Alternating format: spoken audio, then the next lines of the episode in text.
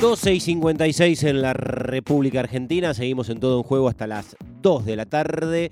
Están por jugar Croacia y Canadá Es en la. Copa del Mundo. Está por comenzar un nuevo partido de este mundial con el atractivo fundamental de ver a, a Luka Modric, ¿no? Por lo menos eh, si tengo que afrontar como espectador Croacia-Canadá y juega con la 10 en la espalda Luquita Modric, ya es un llamador para todo futbolero de darle una oportunidad también a este partido, mientras obviamente los ojos del mundo están pendientes, expectantes de lo que va a suceder a las 4 de la tarde con España y Alemania. Señoras y señores, hay uno y hay una en realidad de, de nosotras en, en radio de radio de Radio Nacional en Qatar eh, y vamos a estar hablando con ella y estamos hablando de Martu Cartañá, quienes sintonizan eh, la 93.7, obviamente saben y conocen de su existencia y ahora la tenemos dando vueltas por Dubai. Bueno, bárbaro, esto es muchísimo. Martu, ¿cómo estás?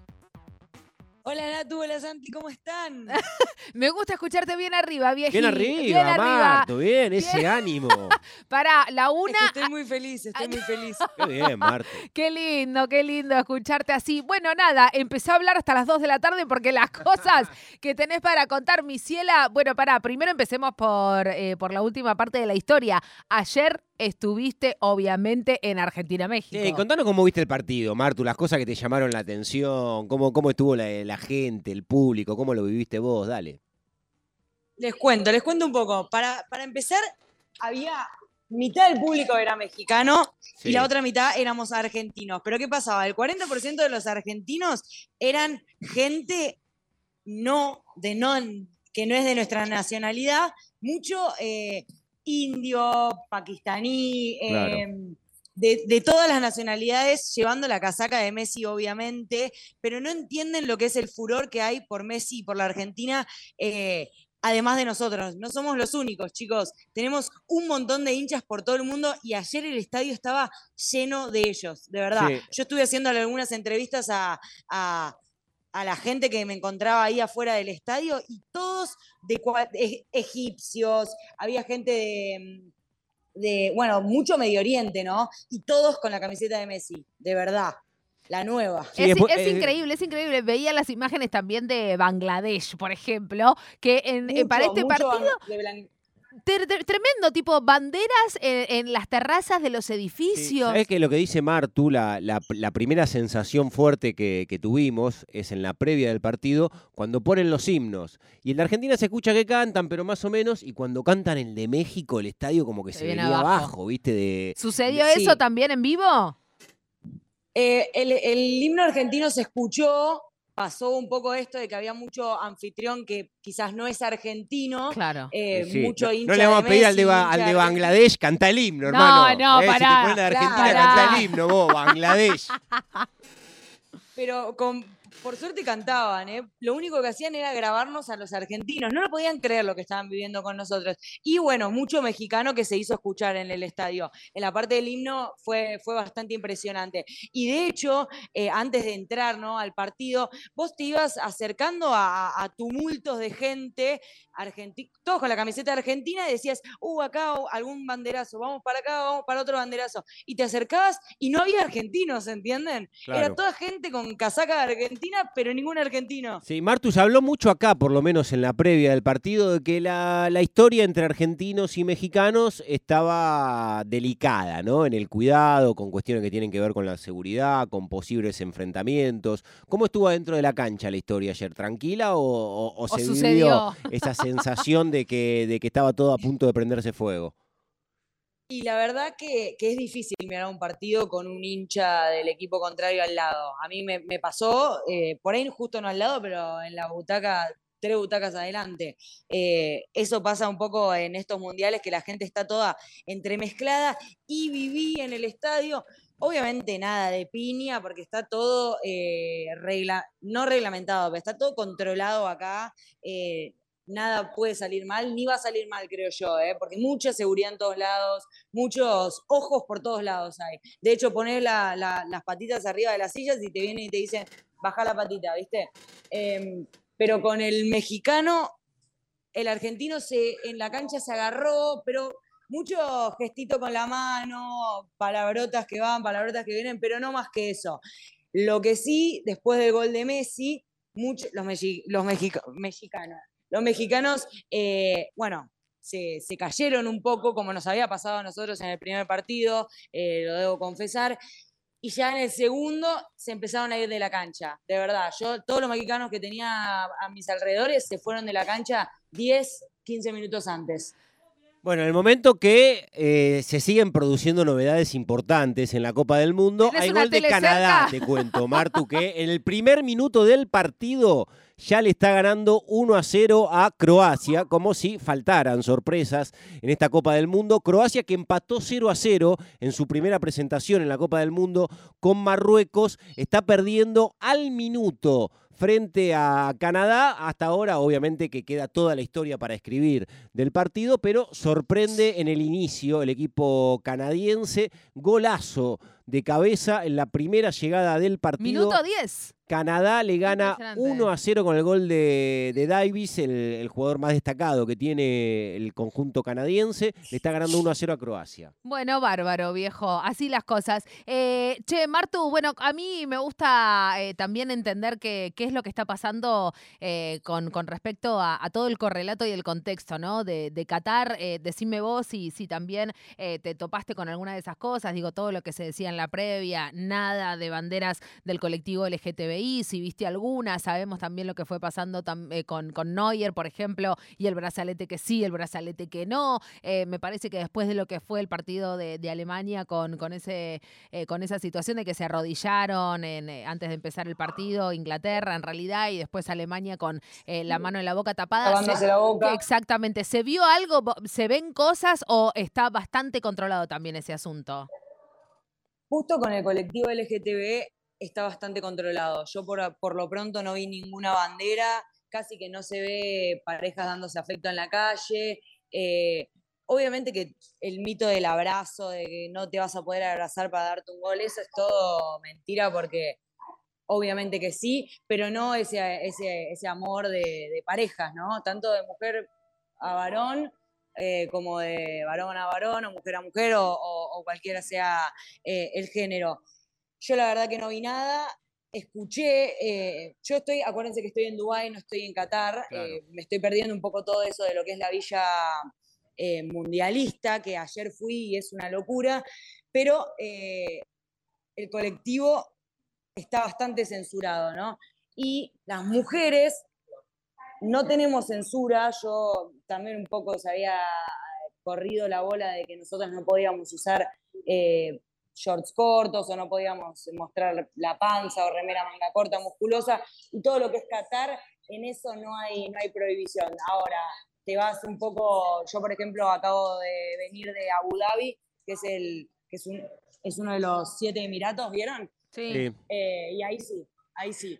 En la mezquita no pude entrar, me tuve que poner toda la vestimenta adecuada, me la prestó una señora, eh, todo lo que es eh, el palacio no podía entrar tapándome las rodillas y, los hombros, em, casi que al, Museo de Ferrari también.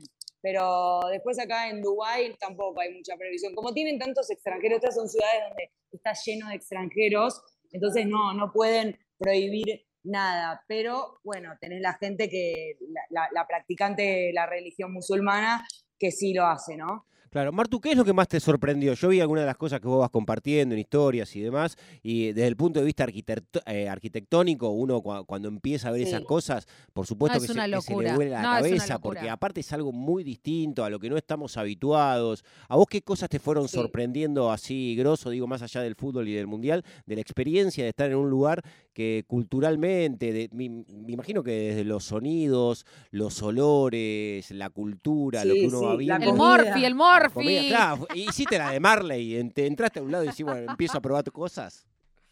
De verdad que sí, lo hice.